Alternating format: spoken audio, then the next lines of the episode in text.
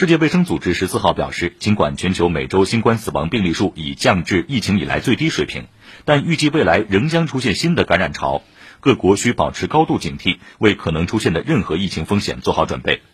据世卫组织最新发布的新冠每周流行病学报告，在九月五号到十一号这一周，全球新增确诊病例超过三百一十万例，较前一周下降百分之二十八；新增死亡病例约一点一万例，较前一周下降百分之二十二。